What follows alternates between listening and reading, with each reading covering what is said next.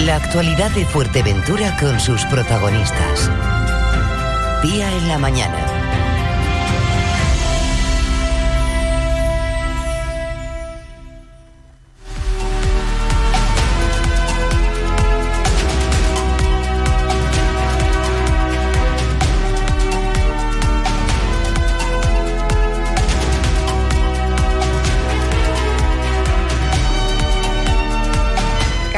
La juega en Europa, al menos el sector primario. El gobierno está haciendo todo lo posible para que Bruselas mantenga las ayudas al POSEI 2023-2027. Europa tiene que entender las especificidades de unas islas y de un sector primario que necesita de esas ayudas. Vamos a hablar con la titular, precisamente la consejera de Agricultura, Ganadería y Pesca del Gobierno de Canarias, con Alicia Vanostende. Buenos días, Alicia.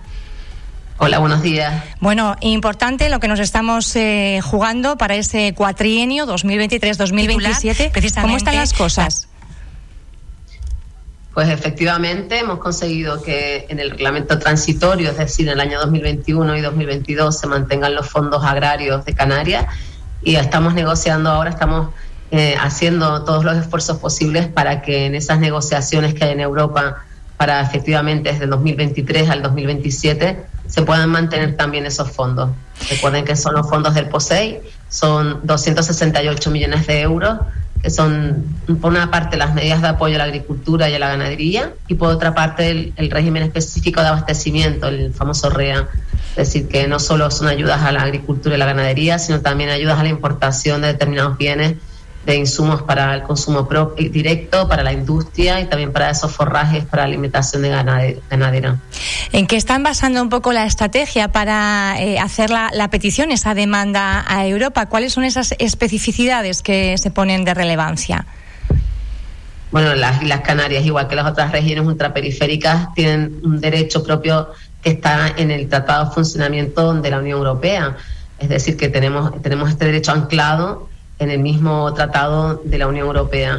Y a partir de ahí, bueno, hemos tenido siempre un reconocimiento específico derivado de esa condición de región ultraperiférica. Es verdad que con la salida de Reino Unido han bajado los presupuestos de la Unión y por tanto teníamos esa amenaza de recorte de fondos, igual que los han tenido otros sectores, pero también es verdad que hablamos solo del caso de Canarias de 10 millones de euros al año entendemos que es un, importe muy pequeño que en, realidad en el cómputo global europeo ni siquiera eh, creo que es como el chocolate del oro. Que a ellos no les cuesta nada y para nosotros supone un montón, quiere decir.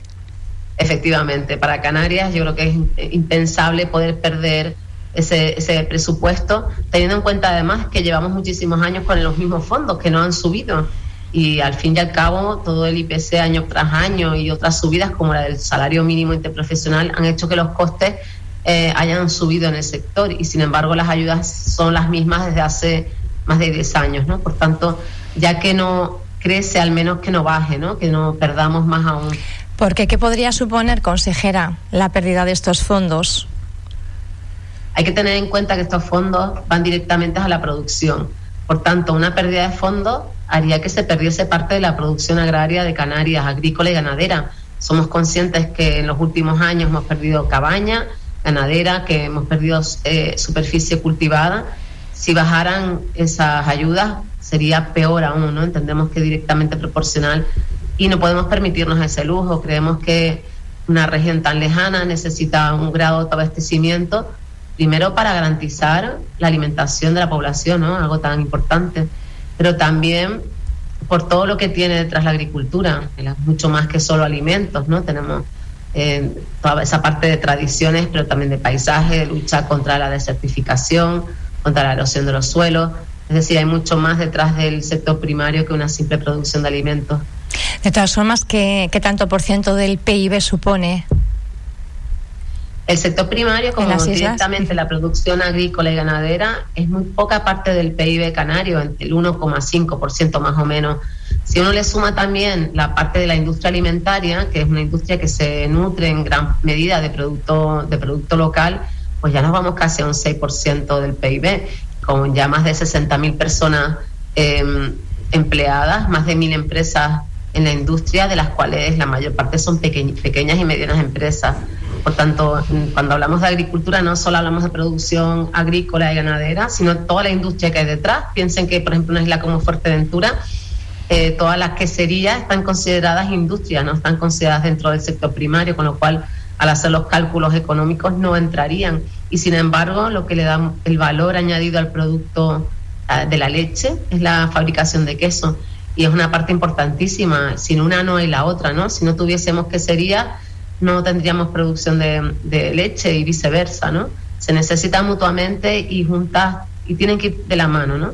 aparte de todo el empleo indirecto que genera la agricultura, hay que pensar pues la fabricación de pienso, el transporte, la logística, los otros insumos, el agua, es decir, que tiene mucho más economía el sector primario que solo la producción directa.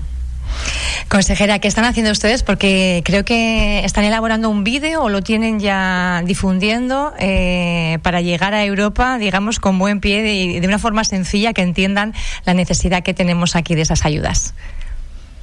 Sí, efectivamente, entre otras cosas, todo el trabajo que hemos hecho coordinadamente con las otras regiones ultraperiféricas y también con el Estado miembro y con los sectores, también hemos editado un pequeño vídeo para reflejar la realidad de Canarias a veces entendemos que desde Europa continental no entienden muy bien cuál es nuestra realidad. Quizás imaginen que Canarias es un destino de sol y playa y, poco más, y no entienden la realidad nuestra, la dificultad de producir en Canarias, los sobrecostes que tenemos.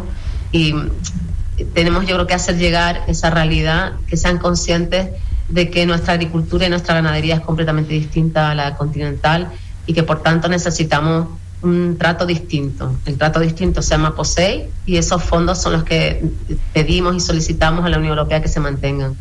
¿Cuándo se va a dirimir todo esto? Y sobre todo van a tener también el apoyo, entiendo, eh, del ministro a nivel estatal, ¿no? Luis, eh, Luis Planas, ¿estará también en la misma línea reivindicativa?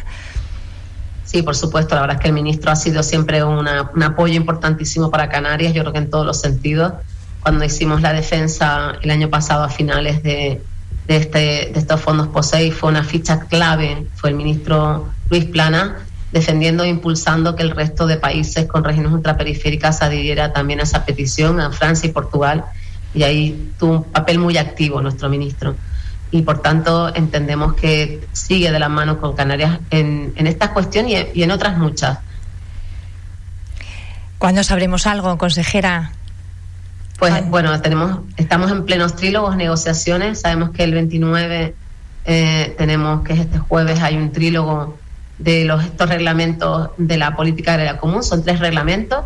Eh, en este en esta reunión saldrá el tema del POSEI, se negociará, pero entendemos que todavía es un poco prematuro y no probablemente no se tome aún la decisión, que será un poco más adelante. Eh, de todas maneras, de cara al verano ya se quieren tener mm, llevados al pleno del Parlamento estos reglamentos para aprobarlos, con lo cual tendrán que llegar a un acuerdo previo. Así que tenemos de margen de aquí a, verano para poder cerrar esta cuestión. Bueno, pues esperemos, les deseamos toda la, suerte del mundo, porque Canarias eh, se juega mucho y como decíamos, no solo en el plano económico, sino que todo este sector implica muchísimo más, ¿no? Las características de unas, de unas islas, una historia, una cultura. Agradecemos a Alicia Manostende, consejera de Agricultura, Ganadería y Pesca del Gobierno de Canarias, el haber estado con nosotros en esta mañana de Radio Insular. Un saludo y buen día. Muchas gracias a ustedes. Ha sido un placer. Buen día para todos. Igualmente, gracias.